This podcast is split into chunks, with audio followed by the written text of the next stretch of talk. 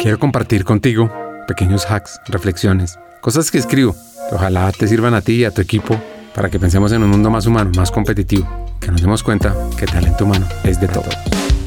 Seguramente has visto a Cristiano Ronaldo o nuestra gran futbolista Linda Caicedo. Piensa en cualquier atleta de élite, entrenando día tras día, enfocándose únicamente en su rendimiento, sin dar importancia a su nutrición, a su sueño o a su estado emocional. A corto plazo, seguro va a lograr impresionantes marcas.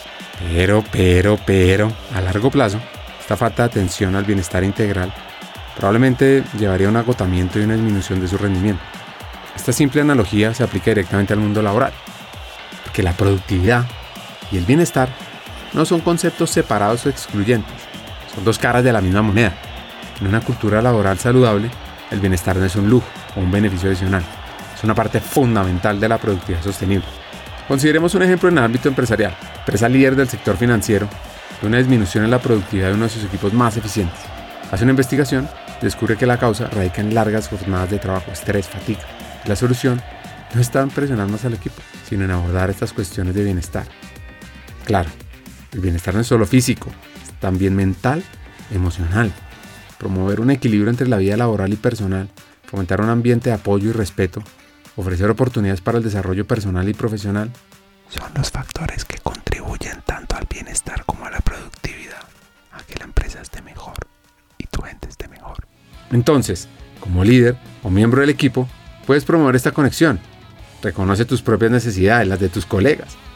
Establece límites saludables. Fomenta la comunicación abierta y el apoyo mutuo.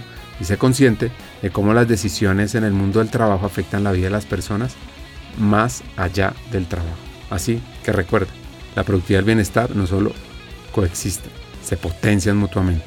Trátalos como una entidad única, porque te puede llevar a que tu fuerza laboral sea más feliz, saludable y eficiente.